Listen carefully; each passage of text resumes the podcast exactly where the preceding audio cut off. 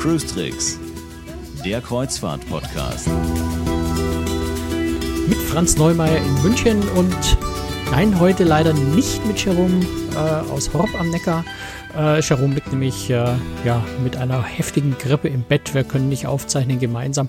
Ich sitze heute also ganz allein. Also sonst sitze ich ja auch ganz allein in meinem Studio in München, aber normalerweise sind wir per Skype verbunden. Also heute ganz alleine, nur ich. Ähm, ich dachte mir aber lieber eine Folge nur mit mir und eine kurze Folge, als es komplett ausfallen zu lassen.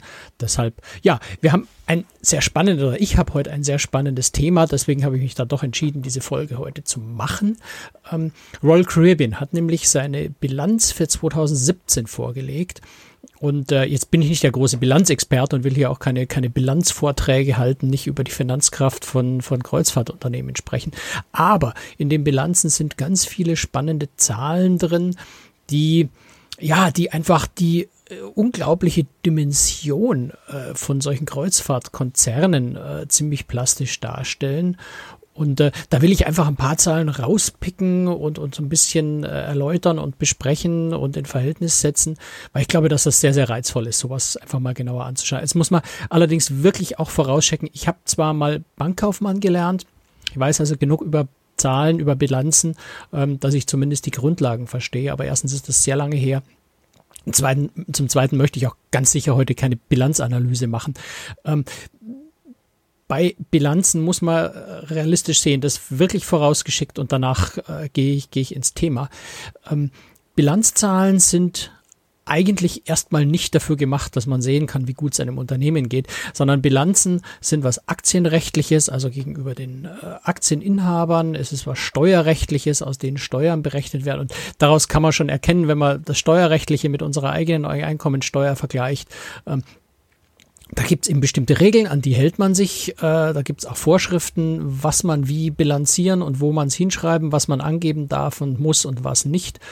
Und entsprechend äh, spiegeln die Zahlen jetzt nicht unbedingt eins zu eins das wieder, was man sich vielleicht laienhaft dann äh, unter den einzelnen Zahlen vorstellt. Das werden wir später an einer Stelle beim Thema äh, Lebensmittelkosten auch noch sehen, äh, wie schwierig das sein kann, aus solchen Bilanzen da was Vernünftiges rauszulesen.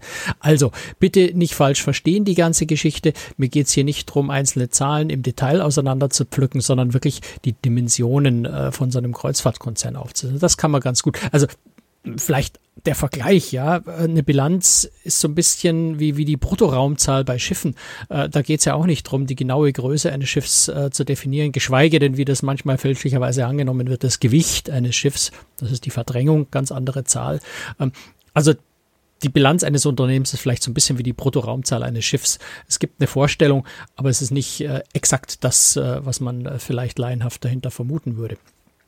Das alles vorweggeschaut, äh, ähm, geschrieben, gesagt. Ähm, Royal Caribbean Cruise Lines Limited, das ist also das Dachunternehmen, der Konzern, besteht aus Royal Caribbean International, Celebrity Cruises, äh, Asamara ähm, und äh, die drei Reedereien, also Royal Caribbean International mit 24 Schiffen. Dieses Jahr kommt ein neues dazu. Celebrity mit neun Schiffen und nochmal eins dieses Jahr dazu und noch drei kleine auf den Galapagos. Asamara im Moment mit zwei Schiffen. Da kommt dieses Jahr äh, mit der Asamara Pursuit ja auch noch ein Schiff dazu. Das also mal die Größenordnung.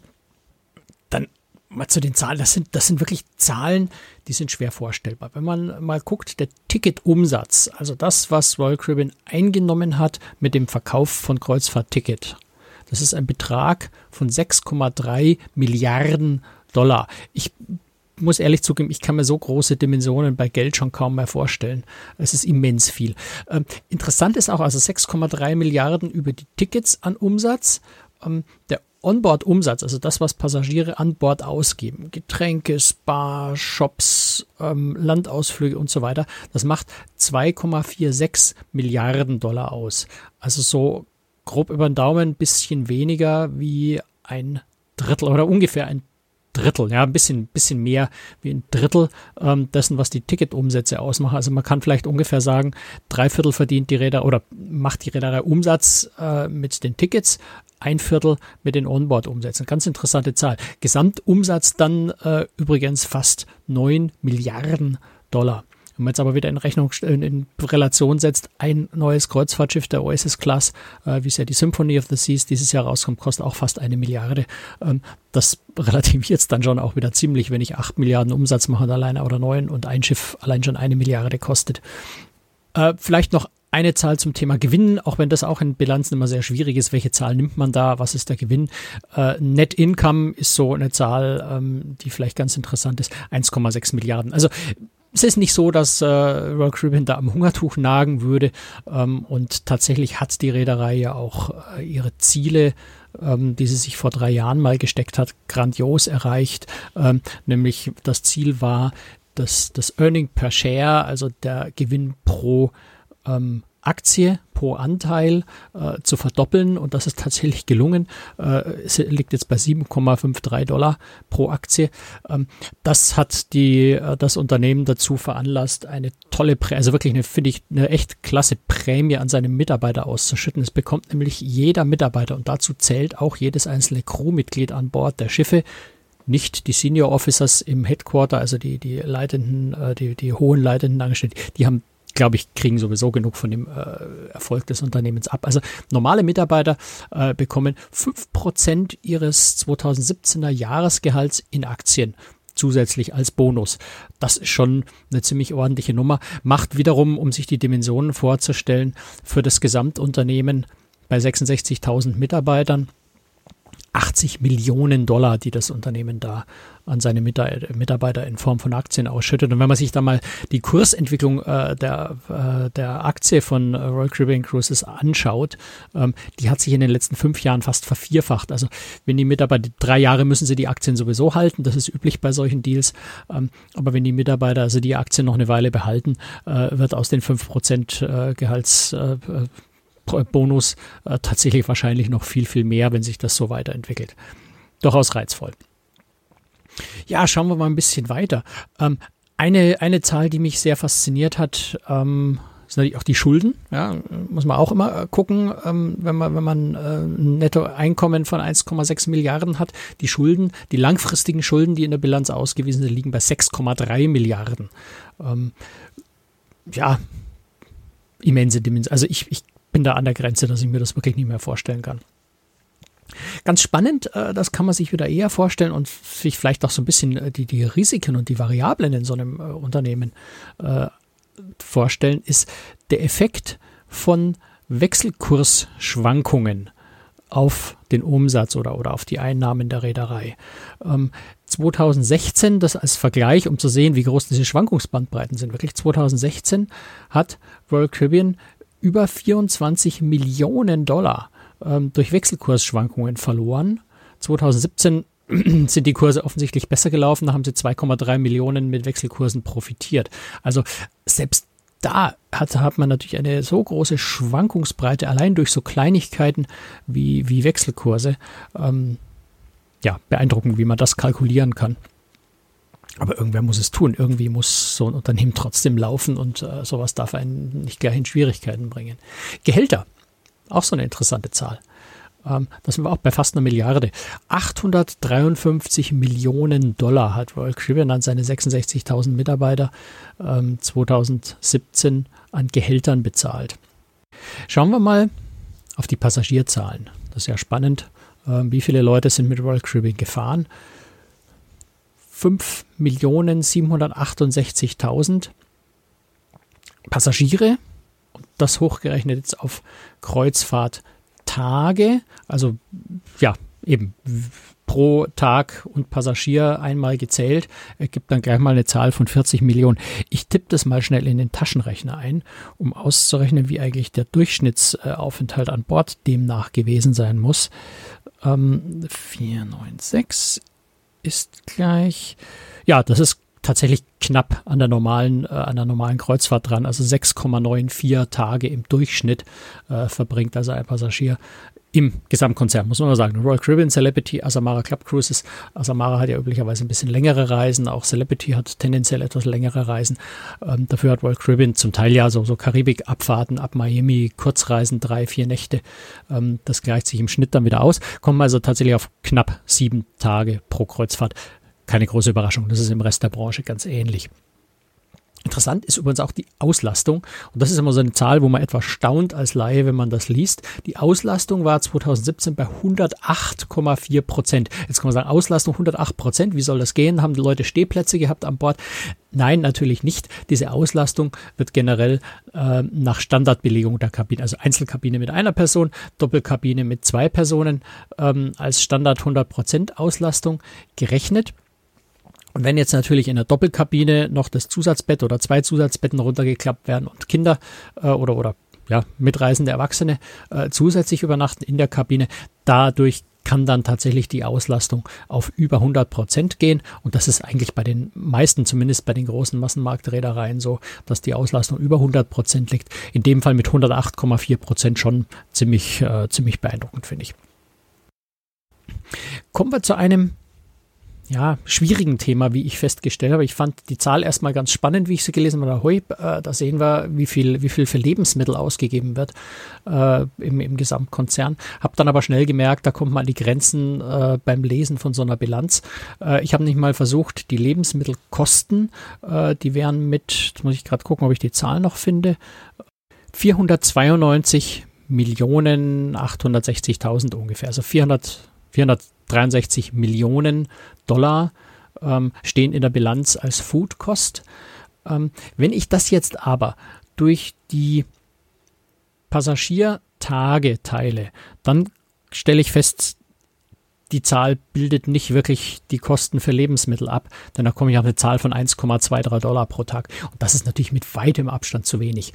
Ähm, solche Zahlen kommunizieren Reedereien sehr ungern, aber die Größenordnung bei Royal Caribbean äh, International schätze ich einfach mal auf dem Bereich irgendwo so um die 6 bis 8 Dollar ungefähr nur so als grobe Daumenpeilung in dem Bereich äh, wird das liegen, was pro Passagier und Tag nur für den Einkauf der Lebensmittel, das ist also kein Transport, keine, per, kein Personal, nichts, nur die blanken Kosten, die Einkaufskosten für die Lebensmittel dürften in dem Bereich von 6 bis 8 Dollar liegen. Das ist so in, dem, in, dem, äh, der Dimension, in der Größenordnung bei Reedereien in, in der Klasse üblich.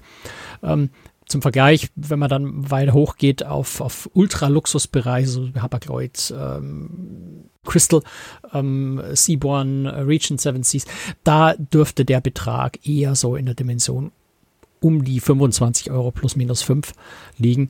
Ähm, klar, dort bezahlt man auch wesentlich mehr, dort spielt Essen eine wesentlich höhere, größere Rolle noch an Bord. Also in der Dimension bewegt sich deswegen in der Bilanzzahl Foodcost ähm, kann man nicht so richtig was rausnehmen. Aber ich habe eine Zahl vor vielen Jahren mal gehört, bei der weiß ich jetzt auch nicht so, ob die so, so hundertprozentig stimmt, aber äh, daraus kann man sich sehr gut trotz allem äh, die Dimensionen äh, vorstellen, mit denen eine Reederei beim Thema Lebensmittel kalkulieren muss. Ähm, mir ist mal gesagt worden, dass äh, Royal Caribbean irgendwann mal von dem Shrimp Cocktail, also das wer es nicht kennt, diese, diese Vorspeise, kalte Vorspeise, ein bisschen Salat, schöne Cocktailsoße, ein paar äh, Shrimps an den Glasrand gehängt, äh, meistens so fünf, sechs, sieben, vielleicht mit Glück acht.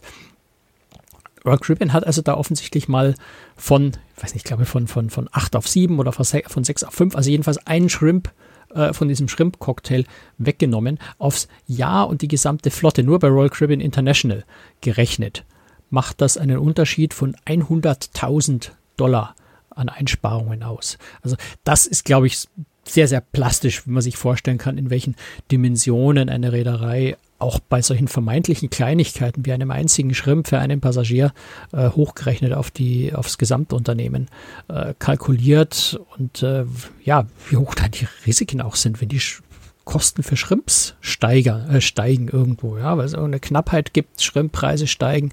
Ähm, plötzlich sind da einfach mal, ja, vielleicht 100.000 Dollar mehr auf der Rechnung, ohne dass der Passagier irgendwas mehr kriegt. Also sehr spannend. Kommen wir ja, eigentlich schon so zum letzten Punkt. Ich will das auch nicht zu sehr ausweiten und zu viele Zahlen nennen, weil irgendwann verliert man auch den Überblick. Aber ein Thema ist natürlich immer äh, ein, auch ein Reizthema und ein sehr äh, interessantes Thema, aber da mal sich genaue Zahlen anzuschauen. Treibstoff. Treibstoffkosten, Treibstoffverbrauch. Ähm, auch hier wieder einfach mal eine Zahl in den Raum geworfen, die auch wieder sich, ja, schwierig ist, sich vorzustellen. Ähm, 681 Millionen Dollar. Hm, vorstellen, wenn man die Tankstelle fährt, seinen Wagen volltankt, das sind mal 60, äh, 70 Euro. Ähm, Royal Caribbean, der Gesamtkonzern, also mit allen drei Reedereien, hat 2017 für insgesamt 681 Millionen Dollar getankt. Interessant, äh, klar, die, von, von der Menge her, ne, wir reden da über 1,3, genau, 1,3 Millionen Tonnen Treibstoff. Ist eine unvorstellbare Menge. Deswegen habe ich das versucht, etwas runterzubrechen und das mal auf äh, Passagierkreuzfahrttage, also wie viel Treibstoff, wenn man das durch die Gesamtzahl der Passagiertage teilt, pro Passagier auf einem Tag äh, verbraucht wird. Und das wären etwa 33 Liter, wobei jetzt Liter nicht, nicht 100 Prozent äh, stimmt, weil natürlich eine Tonne äh, Schweröl nicht, nicht exakt äh, 1000 Liter sind, aber ungefähr stimmt's. Also 33 Liter pro Tag, äh, das bedeutet also pro Passagier wird pro Stunde, und das ist dann nicht mehr so viel, 1,4 Liter Treibstoff verbrannt. Ähm, jetzt muss man das, darf man das nicht vergleichen mit, mit Autobetrieb, sondern bei diesen 1,4 Liter pro Stunde und pro Passagier ist natürlich der komplette Hotelbetrieb mit drin. Also da wird die Klimaanlage betrieben, da wird in der Küche die Herde geheizt, ähm, da wird die gesamte Beleuchtung, die Aufzüge, das Spa, äh, das Wasser im Pool beheizt und so weiter. Also der Komplettbetrieb, also die ganzen Shows in den Theatern, wo ja sehr viel Licht und, und Aufwand ist. Ähm, also der komplette Hotelbetrieb und natürlich, äh, wenn das Schiff nicht gerade im Hafen liegt, äh, der Antrieb, äh, der ganz, ganz wesentlichen äh, Anteil am Treibstoffverbrauch ausmacht. Das alles zusammengenommen sind 1,4 Liter pro Stunde pro Passagier. Ich finde, das ist eine überraschend geringe Zahl, wenn ich ehrlich bin. Ich, ich hätte das, wenn ich es jetzt aus dem Bauch heraus schätzen hätte müssen, äh, höher eingeschätzt. Interessant vielleicht auch noch die Zahl, was das kostet pro Passagier und Tag ähm, wenn man sich mal überlegt, was zahlt man für seine Kabine, wenn man in eine Innenkabine geht, das möglichst günstig bucht, kann man da auch schon mal vielleicht für 45, 50 Dollar pro Tag äh, eine Kabine kriegen. Da ist aber eben die Komplettleistung Kreuzfahrt mit drin. Allein der Treibstoff kostet aber pro Passagier und Tag knapp 17 Dollar. Das ist schon, finde ich, ein relativ hoher Kostenblock. Und wenn man dann noch guckt, das weist nämlich Royal Caribbean interessanterweise in, der, in seiner Bilanz auch aus, weil man, weil man ja in dem Bilanzrecht auch Risiken aufzeigen muss. Äh, insofern weisen sie aus, was passiert, wenn der Treibstoffpreis um nur 10 Prozent schwankt und Treibstoffpreise, Ölpreise steigen und fallen ja regelmäßig ziemlich stark.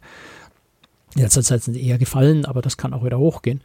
Also 10% Preisunterschied beim Treibstoff würde einen Unterschied von 38 Millionen Dollar aufs Jahr gerechnet ausmachen. Also 10% hoch, 38 Millionen Dollar verloren, 10% runter, 38 Millionen äh, zusätzliche, äh, zusätzliche Einnahmen.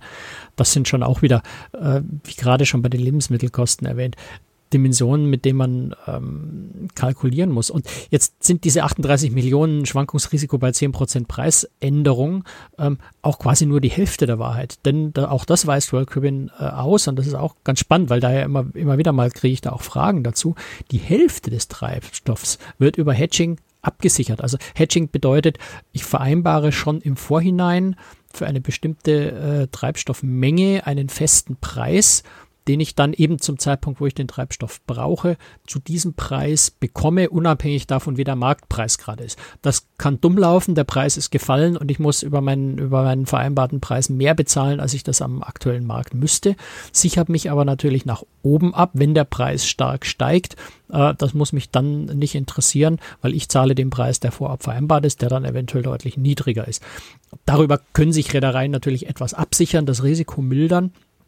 Und vermutlich wird eine Reederei sehr genau ja, abschätzen, wie hoch das Risiko von steigenden, fallenden ähm, Treibstoffpreisen ist und in einer Zeit, wo man vielleicht eher mit sinkenden Preisen rechnet, vielleicht weniger äh, Hedging betreiben, wenn man damit rechnet, dass die Preise eher hochgehen, wahrscheinlich sich stärker absichern über Hedging. In dem Fall ist es also jetzt so, dass über äh, dass 50 Prozent offensichtlich abgesichert worden sind, ähm, um da ja eine gewisse Kalkulationssicherheit zu haben.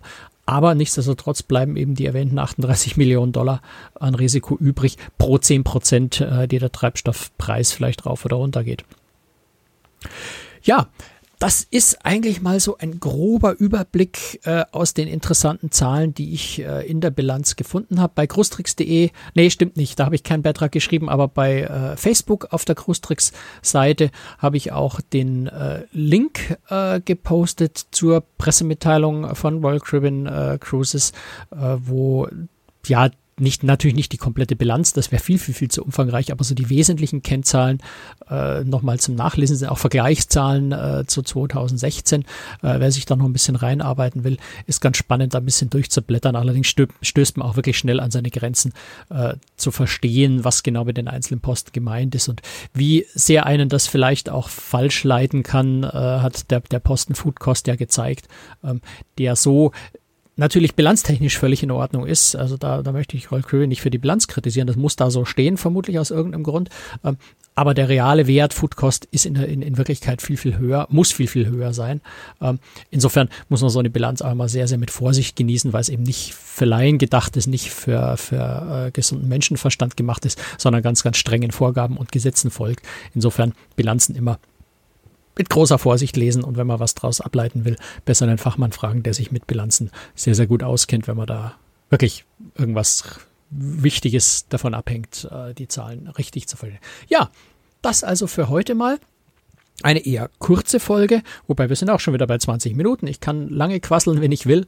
Ich hoffe, ich habe Ihnen nicht zu viele Zahlen um die Ohren geschlagen, fand es aber einfach wahnsinnig reizvoll, das mal ein bisschen auseinander zu pflücken und einige Sachen rauszupicken, die mir bei dem äh, Überfliegen und, Durcharbeiten der Bilanz aufgefallen sind. Ich wünsche eine schöne Zeit, zwei Wochen. Ähm, dann kommen wir wieder das nächste Mal. Ja, ich hoffe, dass Jerome sich bis dahin natürlich wieder erholt hat äh, und wir wieder in der im gewohnten Duo auftreten und äh, ja, Ihnen auch dann wieder ein spannendes neues Thema präsentieren. Bis dahin, alles Gute, bis dann, tschüss, ciao, servus.